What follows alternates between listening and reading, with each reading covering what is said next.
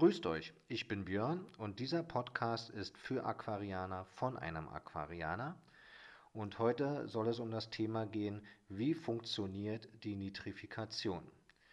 Und in dieser Episode möchte ich mit euch besprechen, warum gibt es eine Nitrifikation, was passiert bei der Nitrifikation, wie funktioniert der Stickstoffkreislauf und wie lange dauert die Nitrifikation und vor allem auch für viele bestimmt interessant, wie entsteht eigentlich der Nitritpeak. Los geht's.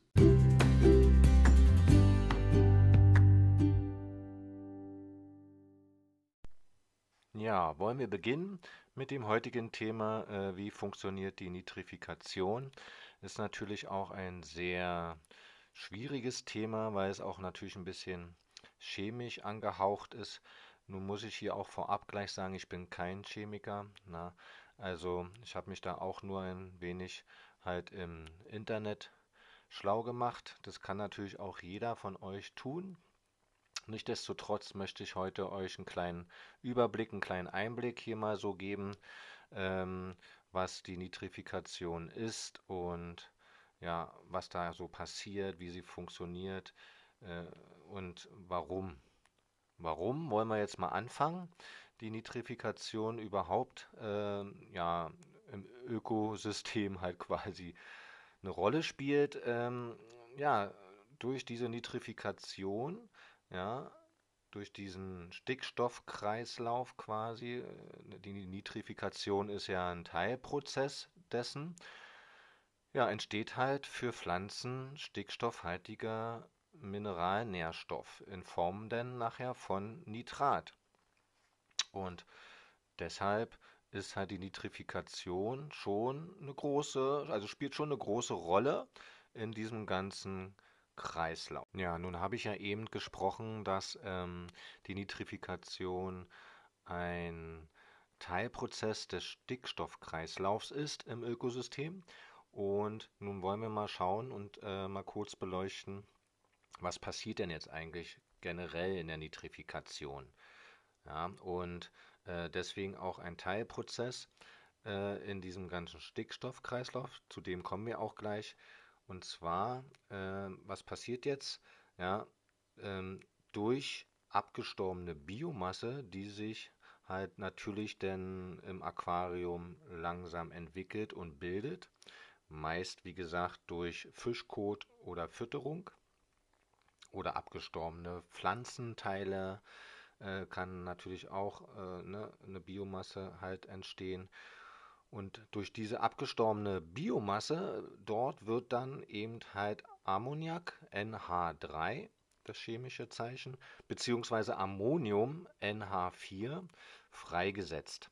Und dies wiederum wird dann durch nitrifizierende Bakterien in zwei Schritten zu Nitrat NO3 als chemisches Zeichen oxidiert oder halt umgewandelt. Genau. Ja, und wie funktioniert jetzt nun der Stickstoffkreislauf? Ja, im Prinzip ähm, habe ich es ja eben schon teilweise fast mit erklärt. Der Stickstoffkreislauf startet halt mit der Ammonifikation.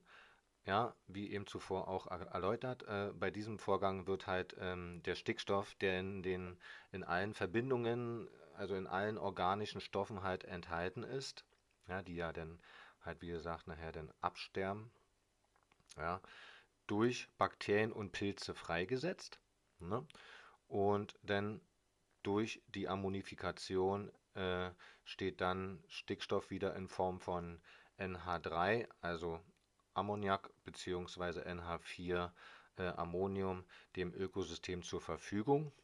Und dann gibt es halt diese speziellen Bakterien, die dann halt ähm, das Nitrit eben ja, umwandeln äh, in den harmlosen Nitrat, was dann wiederum das Nitrat halt dann genutzt wird von unseren Pflanzen als Mineralnährstoff. Ja, und die Bakterien, die jetzt quasi das Nitrit umwandeln ähm, zum Nitrat, die nennt man halt Nitrobacter-Bakterien. Und ja, und im Prinzip, wenn man denn halt das, äh, dieser Kreislauf dann halt abgeschlossen ist, also sprich das Nitrat ist dann halt jetzt äh, entstanden, ja, die Bakterien haben das Nitrit in Nitrat dann umgewandelt, äh, haben wir eben halt die Möglichkeit äh, durch regelmäßigen Wasserwechsel, ja, diese, dieses Nitrat halt unter der Nachweisgrenze halt eben immer zu halten und zu ähm, reduzieren quasi. Genau. Wie lange dauert denn jetzt nun eigentlich so eine Nitrifikation? Ja, das ist natürlich auch immer eine gute Frage und sicherlich äh, wisst ihr genauso wie ich, dass das eben halt bei jedem ja, einzigartigen Biotop, also jedem Aquarium quasi, schon unterschiedlich sein kann. Die Dauer ist halt von einigen Faktoren auch abhängig, wie der pH-Wert oder halt auch ähm, ja, die Umwandlungsgeschwindigkeit von Ammonium zum Nitrat eben halt, davon ist halt auch abhängig, wie schnell entwickeln sich die Bakterien, die notwendig sind, um den, äh, das Nitrat halt, also das Nitrit umzuwandeln in Nitrat. Und das ist halt auch abhängig von der Temperatur, die man halt fährt im, im Aquarium. Und natürlich auch, äh, wie viel ja, prozentual ist denn eben halt auch zum Beispiel der Bodengrund zur Wassersäule? Wie groß ist der Filter? Hat man Biomaterial drinne, wo sich Bakterien eben halt auch schneller ansiedeln können, als wenn man jetzt nur äh, mechanisch filtert mit Schwämmen? Das sind halt alles Faktoren, die da halt natürlich eine Rolle spielen. Auch spielt natürlich eine Rolle, nutzt man Bakterienstarter oder nicht. Ne? Also es gibt ja diese Zusatzprodukte, die man natürlich nutzen kann, um halt auch die Nitrifikation schneller in Gang zu setzen.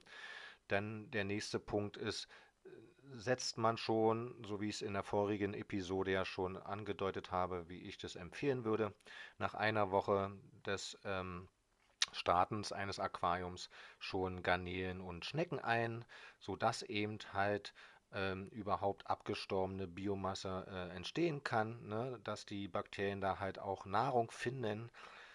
Entschuldigung, weil dazu kommen wir jetzt auch gleich nochmal, wie denn der Nitritpeak eigentlich entsteht im Endeffekt. Und ja, und das sind halt alles Faktoren, die eine Rolle spielen, wie lange halt diese Nitrifikation eben dauert. Im Schnitt sagt man so zwischen, also der Peak soll ja wenn es alles so gut läuft, so frühestens nach zwei Wochen eben halt eintreten.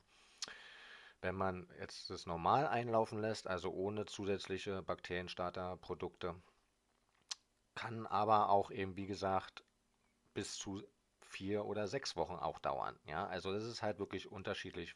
Wie hoch ist die Pflanzenmasse, die man drin hat und so weiter und so fort.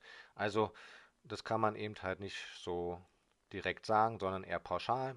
Also zwischen zwei bis sechs Wochen. Ja, und dann kommen wir jetzt zum letzten Thema. Wie entsteht der Nitritpeak im Allgemeinen?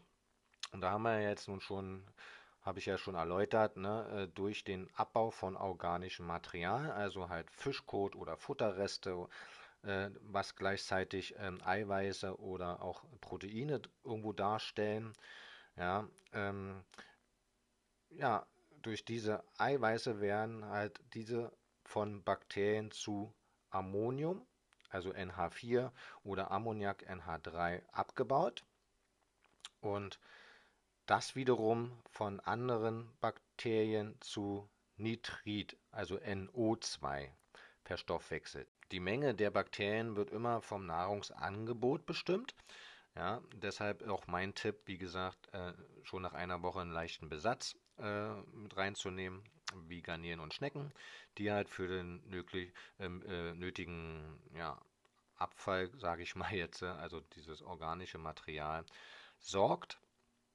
Und ähm, wenn man das halt eben nicht so macht, also im Prinzip nicht für Nahrungsangebot halt sorgt, ja, wird halt eben auch nicht das Nitrit halt äh, viel gebildet äh, was natürlich in, in, in einlaufenden Aquarien halt äh, logischerweise dann auch der Fall ist. Wenn keine Nahrung ist, kann halt auch das Ammonium oder Ammoniak eben nicht umgebildet werden zu Nitrit. Und ähm, es entstehen halt dadurch dann auch keine Nitratbakterien so schnell. Also die Anzahl ist einfach viel zu gering und äh, somit kann eben das Nitrit durch diese ähm, Nitrobacter-Bakterien eben nicht ähm, das Nitrit umbauen oder abbauen zu Nitrat. Und deshalb kommt es halt zu einer Akkumulation von Nitrit. Und ähm, das Phänomen des Nitritpeaks ist also ganz natürlich. Verzeihung. Und ähm, es erledigt sich also eigentlich äh, sozusagen von selbst. Ja, wenn die Nitratbakterien, also diese Nitrobacter-Bakterien, halt irgendwann aufgeholt haben und zahlenmäßig dann halt äh, eben halt mithalten können mit dem vorhandenen Nahrungsangebot, wenn man eben halt schon dann ja, Garnelenschnecken einsetzt, ja, dann steigt natürlich so lange der Nitritwert ja, bis zu einem Peak und der Peak ist dann erreicht, wenn die Nitratbakterien eben halt aufgeholt haben und zahlenmäßig überlegen sind zu den äh, anfangs erwähnten ja, Bakterien, die halt nur das Ammonium umwandeln zu Nitrit. Also möchten wir nochmal zum Schluss jetzt zusammenfassen, was wir jetzt heute alles besprochen haben. Äh, wie funktioniert die Nitrifikation? Ja, sie funktioniert im Prinzip äh, durch einen Teilprozess der Stickstoffkreislauf. Der Stickstoffkreislauf ist quasi durch abgestorbene Biomasse wird Ammonium oder Ammoniak freigesetzt. Dann gibt es halt nitrifizierende Bakterien, die halt das Ammonium oder das Ammon den Ammoniak ähm, umwandeln zu Nitrit. Und ähm, dann gibt es diese Nitrat- oder Nitrobacter-Bakterien, die quasi dann irgendwann, eben leider nicht zum Anfang, das entstandene Nitrit umwandeln in Nitrat. Ja, und dieses Nitrat ähm, wird dann halt von unseren Pflanzen als Nährstoff aufgenommen und dadurch können die Pflanzen halt wachsen. Das ist der Stickstoffkreislauf. Und ja, welche Bakterien haben wir besprochen, bauen, ähm, wie gesagt, das Nitrat äh, ab oder wandeln Nitrit um in Nitrat. Das sind die Nitrobacter-Bakterien. Die werden allerdings äh, erst durch ein gewisses Nahrungsangebot, was halt vorhanden sein muss, halt immer mehr, immer mehr, immer mehr. Und irgendwann übertreffen sie halt die zuerst genannten äh, Bakterien, die das äh, Ammonium umwandeln in, in Nitrit. Und somit entsteht dann irgendwann der Peak, ne, also die Spitze des Nitritwerts, so circa nach zwei Wochen, manchmal vielleicht auch schon eher, manchmal aber auch gar nicht, kann auch sein, ja, ähm, dass man das halt auch verpasst. Und denn, wenn der Überschuss da ist von den Nitrobacter-Bakterien, dann werden das, wird das Nitrit durch diese Bakterien umgewandelt in Nitrat. Genau, wie lange dauert die Nitrifikation? Da haben wir auch drüber gesprochen, abhängig von verschiedenen Werten, pH-Wert, äh, Temperatur, wie hoch ist äh, oder wie prozentual ist der Bodengrund, welche Filtermedien werden genutzt und so weiter und so fort. Pi mal Daumen, so zwischen zwei bis sechs Wochen kann es halt dauern. Und wir haben auch noch mal kurz den, die Entstehung des Nitritpeaks äh, äh, erläutert und das habe ich ja eben auch noch kurz schon zusammengefasst. Und im Endeffekt ist es das und das ist halt schon äh, ein Kreislauf von unserem Ökosystem, was eben unter Wasser stattfindet, aber auch natürlich äh, ja, überall zu finden ist in unserer Natur. Ich möchte mich bei euch für das Zuhören dieser Episode bedanken und hoffe, euch hat es inhaltlich gefallen. Wenn ja, abonniert doch gerne diesen Podcast auf Spotify, Google Podcast oder wo ihr ihn gerade hört.